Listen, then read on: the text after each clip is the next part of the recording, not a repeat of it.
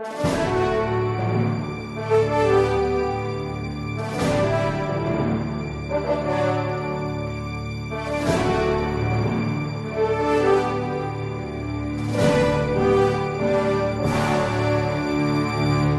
igreja ainda aprova o uso do silício? Houve uma certa reação geral na internet quando se descobriu que o bem-aventurado Papa João Paulo II, mesmo depois de Papa, continuava usando o silício. Isso fez com que algumas pessoas é, ficassem desconcertadas, mas isso ainda é possível? Não é uma prática medieval? Não é algo é, que é desordenado, uma espécie de automutilação, um masoquismo? Bom, primeiro lugar, é necessário nós compreendermos que houve, sim, ao longo de séculos, um trabalho muito bem feito dos adversários da igreja e do demônio, digamos de passagem, contra esta prática simples do uso do silício. Algumas pessoas assistiram aquele filme O Código da Vinci, que retrata o uso do silício como uma coisa horrenda, uma automutilação. Bom, Compreenda, o silício não é nada daquilo. Vamos então definir o que é silício. O silício é um objeto que é colocado para incomodar a pele da pessoa. Esse objeto pode ser desde um tecido mais áspero, que incomode a pele, a um velcro, um saco de estopa, ou até mesmo né, pequenos ferrinhos que não chegam a perfurar a pele, mas que estão lá simplesmente como um incômodo. Pois bem, o silício é uma prática tradicional na igreja já há muitos séculos e ele tem sentido enquanto é mortificação do sentido do tato. Vamos entender então o que é mortificação. Nosso Senhor disse: Quem quiser me seguir, renuncie a si mesmo dia após dia e tome sua cruz e me siga. Ora, esse renunciar a si mesmo é aquilo que nós chamamos de mortificação, de abnegação. Compreenda então que mortificar não é destruir a natureza humana como se o corpo fosse algo mal, mas trata-se de colocar a casa em ordem. Pelo pecado original existe em nós uma desordem. A desordem ela é causada pelo fato de que o nosso corpo quer mandar na nossa alma. Agora, a casa ordenada é o Espírito de Deus que manda na nossa alma, que então manda no corpo. Esta é a hierarquia correta. Ora, para subjugarmos o nosso corpo, precisamos sim de mortificação, é?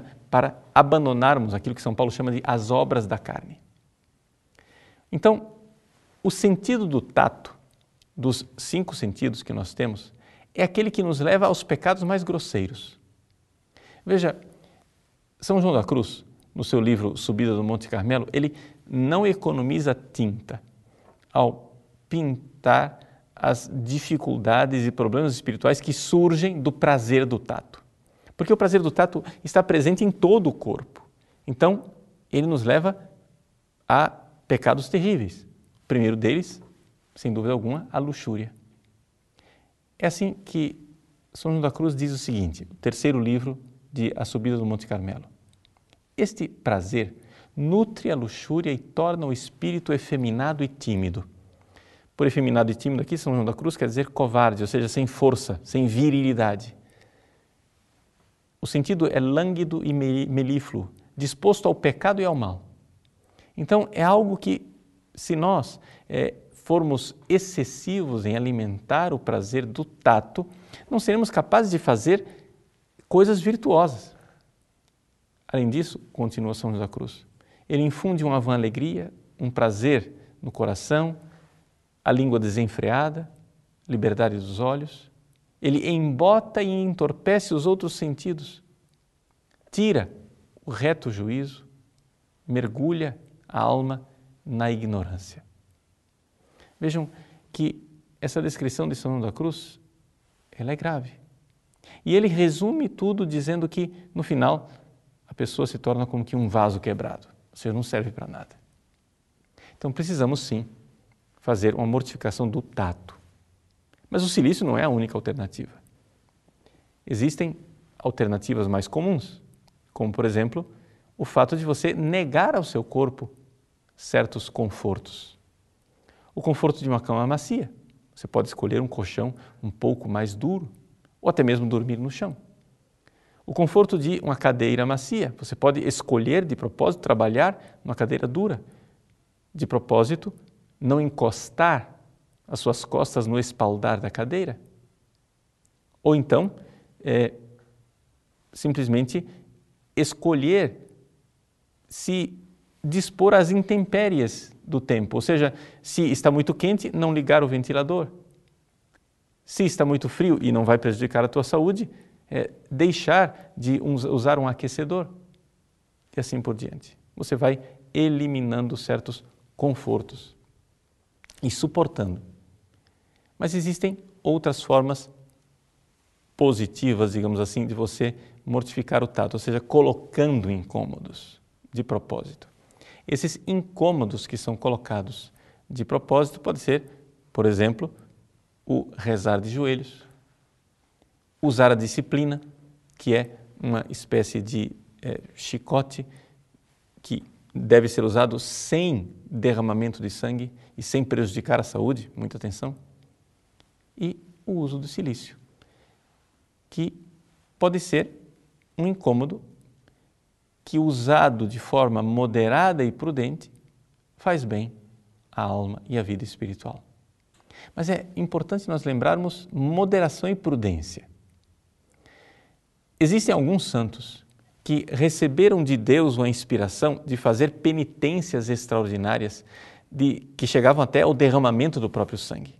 Mas essas são vocações especiais, onde a pessoa tem que estar muito segura do seu chamado divino e ser aconselhada diretamente pelo seu diretor espiritual, que deve ser um homem sábio, prudente e santo.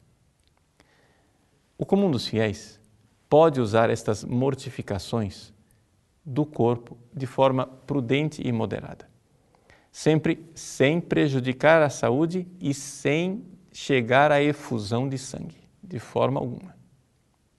Se nós fizermos isto, estaremos dando passos no crescimento espiritual. Eu me recordo um padre amigo meu que eu perguntei a ele se ele conhecia ou se ele mesmo usava alguém que conhecia alguém que usava o silício ou se ele mesmo usava o silício. Ele disse que é, preferia não fazê-lo. Ele tinha alguns sapatos um pouco mais duros e incômodos que nos dias de penitência ele colocava. E aquele era o incômodo, a mortificação que ele utilizava para os seus dias de penitência. Vejam como, na simplicidade, as pessoas podem é, ir utilizando essas formas de mortificação do tato, para assim sairmos da nossa zona de conforto e irmos na direção do amor. Porque, em última instância, a mortificação é para isso, para nos tornar capazes de amar. Como é que eu posso ser alguém que ama se eu não estou disposto a pagar o preço do amor? O cristianismo, sim, é a religião do amor, mas é um amor que significa não um sentimento, é um amor que significa eu estou disposto a dar a vida por você. Nós não chegaremos a essa disposição e não receberemos esta graça de Deus de amar verdadeiramente se não mortificarmos os nossos sentidos e assim, morrendo para os desejos da carne, viveremos para o amor que vem de Deus.